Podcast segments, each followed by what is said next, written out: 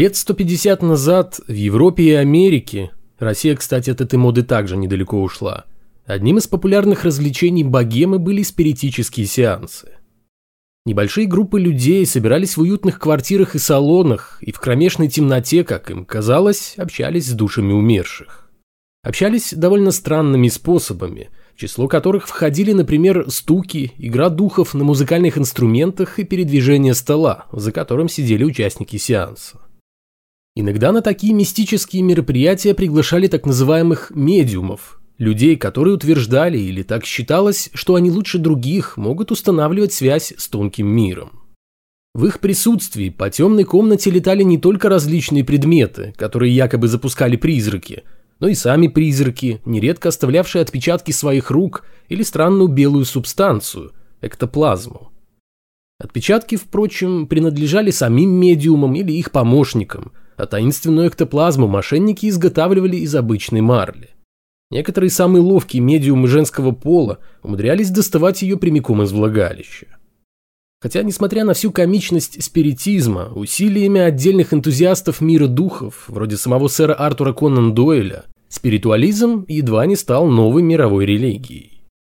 К началу 20-го столетия это салонное развлечение было окончательно разоблачено скептиками, и сейчас в самых разных формах, от столоверчения до связи с загробным миром посредством радио, практикуется лишь немногочисленными наивными гражданами, не теряющими призрачную надежду вступить в связь с загробным миром.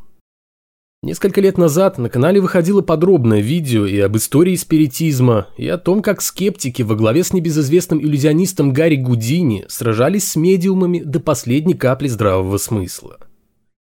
В наши дни, как уже отмечалось, тот самый классический спиритизм, основанный на вере в возможность общения с душами некогда живших на земле людей, не ушел в небытие окончательно. В Комсомольске на Амуре служит один очень находчивый полицейский, старший оперуполномоченный группа отдела экономической безопасности и противодействия коррупции. Имя нам его неизвестно, что для истории не особо и важно. Зато мы знаем его адвоката – который и рассказал журналистам подробности курьезной истории, героями которой стали не только должностные лица в погонах, но и обитатели того света. В 2020 году в рамках расследования уголовного дела полицейскому поручили опросить свидетеля. Трудность заключалась в том, что к тому моменту он уже покинул этот мир. Однако данное обстоятельство прокуратуру нисколько не волновало – так что нашему герою не оставалось ничего другого, как идти и героически допрашивать покойника. Для этого он провел спиритический сеанс, который, увы, и ожидаемо оказался неудачным. Фигурант дела на эзотерическую беседу не явился. Данный факт полицейский отразил в справке, добавив, цитирую, что были предложения о проведении эксгумации тела, но специалисты сказали, что тело, притом мертвое, без души никаких пояснений дать не сможет. Конец цитаты. Впоследствии оперуполномоченного уволили. Правда, не за проведение сеанса столоверчения во время расследования дела о финансовых махинациях, а за нарушение установленных официальных правил коммуникации и взаимодействия с органами власти и прокуратуры. В надзорном органе расценили, что отчет о попытках общения с душой умершего был слишком саркастичным, а сам следователь проявил явное неуважение к вышестоящей организации. Суд, кстати, приказ об увольнении признал недействительным и весной этого года восстановил находчивого стража правопорядка на работе. Сам виновник этой трансцендентной истории заявил, что применение нетрадиционных методов в повседневной работе полиции имеет место, а привлечение экстрасенсов для раскрытия преступлений в работе органов внутренних дел не редкость. Так что в свете последних событий полицейским стоит проработать спиритизм как весьма перспективное направление – которая, возможно, в будущем очень сильно облегчит им работу. Сами подумайте, какие горизонты открываются перед правоохранителями по части поиска преступников. Это там, на Западе, ползают на месте преступления со своими чемоданчиками, поливают все химикатами, снимают отпечатки пальцев и ищут ДНК. У нас же об убийце можно будет узнавать, что называется, из первых рук, от погибшего прямиком с того света. Куда уж надежнее. Да и судьям будет намного проще выносить постановление с такой-то неопровержимой доказательной базой. О смерти задумываются не только любители подвигать столы в компании духов, но и глава Русской Православной Церкви патриарх Кирилл. В течение последних нескольких недель он с головой ушел в рассуждение о том, к чему нужно готовиться людям после завершения их короткого земного пути. Но Владимир Михайлович не был бы патриархом, если бы не разбавлял свои скучные проповеди драматизмом и свежими религиозными откровениями. Гундяев поведал о том, какими новыми способностями люди обзаведутся после смерти. Когда мы наконец-то дождемся обещанного Христом второго пришествия, уверен главный служитель культа страны, мы станем похожи на него в том смысле, что наши тела не будут подчиняться законам физики и смогут проходить сквозь стены и мгновенно перемещаться в пространстве. И дабы не искажать слова православного патриарха, то вдруг когда-нибудь они станут частью церковного предания. Процитирую Владимира Михайловича дословно. «Те, кто умер, воскреснут со своими телами, а у тех, кто будет жить до последнего момента человеческой истории, изменятся телеса. И это будут уже другие тела. Тела реальные, но подобные тому, которым обладал Спаситель после своего воскресения. Он вкушал пищу, но вместе с тем мог проходить сквозь стены и мгновенно оказываться в одной или другой точке географического пространства. Преображенное тело уже не подчиняется физическим законам, но это человеческое тело, вот такая действительно великая тайна, по слову апостола Павла, открывается нам в сегодняшнем воспоминании о вознесении Господа и Спасителя. Конец цитаты. Проходить сквозь стены – это, конечно, хорошо, однако многие наверняка захотели бы уточнить у патриарха насчет способности превращать воду в вино, ибо уж очень наболевший это вопрос. Но главу церкви такие мелочи явно не интересуют, так как он призвал думать исключительно о вечном, а те, кто ограничиваются земным, по мнению Гундяева, проигрывают безвозвратно. К сожалению, дальше развивать эту мысль Владимир Михайлович не стал. А зря. Было бы очень интересно послушать о его чисто духовных ценностях, вроде курортного дворца, яхт, мерседесов, на которых он разъезжает в обнимку с иконой Богородицы, и недешевых подарочных часов, чудесным образом исчезающих на фотографиях. Также патриарх рассказал о том, что на вечную жизнь железно могут рассчитывать все, кому посчастливится погибнуть за родину. Выступая в главном храме вооруженных сил, Гундяев призвал военных идти и выполнять свой долг. А в случае чего Иисус воскрес, и мы все воскреснем вместе с Ним. Но если бы все, конец,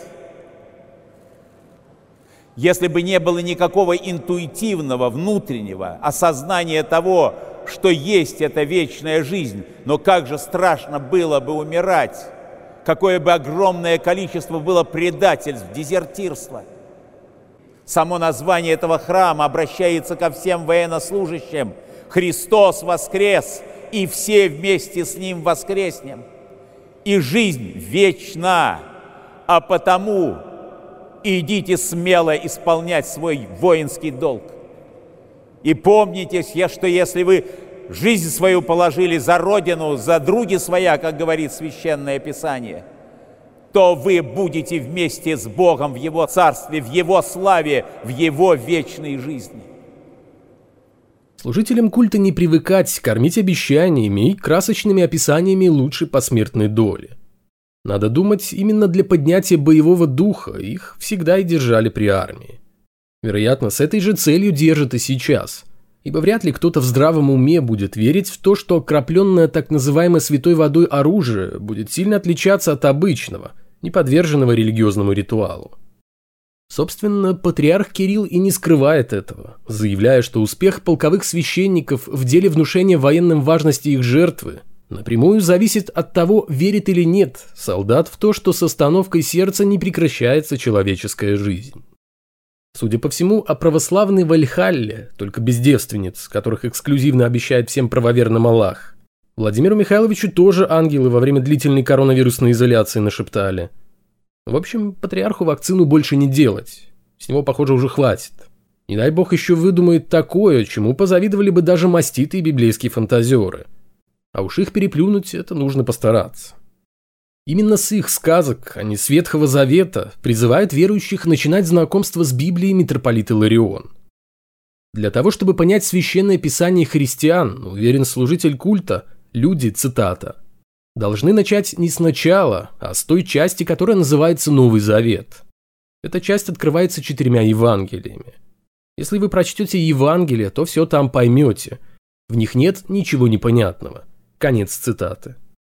Только так, полагает представитель церкви, способна открыться глубина и красота христианства, которая потом постепенно будет далее открываться через богослужение, через молитву, через весь строй церковной жизни. Что ж, своя логика при одновременном ее отсутствии в этом все же есть. Начни человек самостоятельно копаться в мифологических дебрях Ветхого Завета с его массовыми убийствами и жестокостью, санкционированной и одобренной самим Всевышним.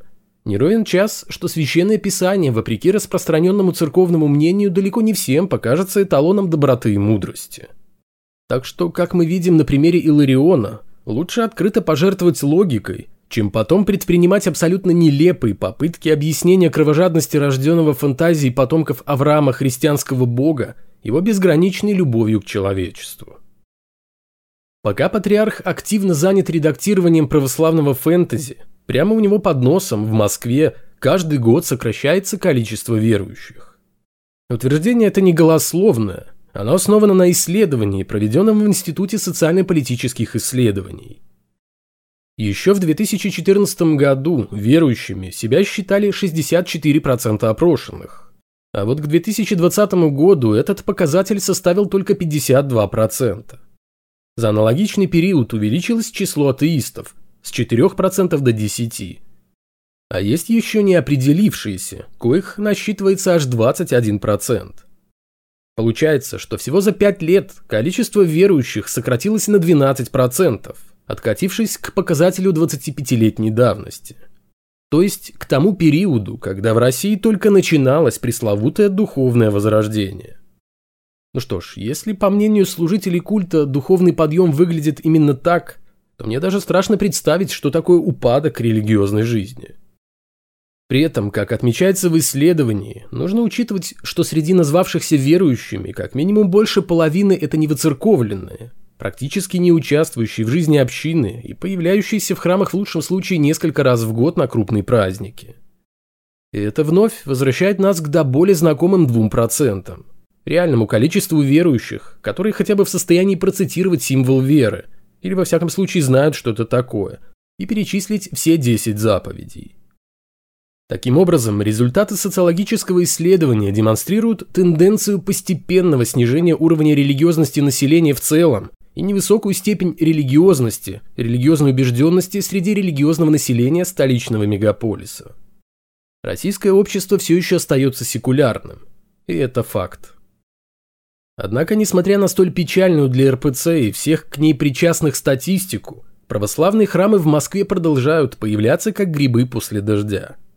Что выглядит не иначе как жалкой попыткой продемонстрировать массовость веры путем бесконечного создания церквей, которые пусты настолько же, насколько призрачны надежды на Царство Божье.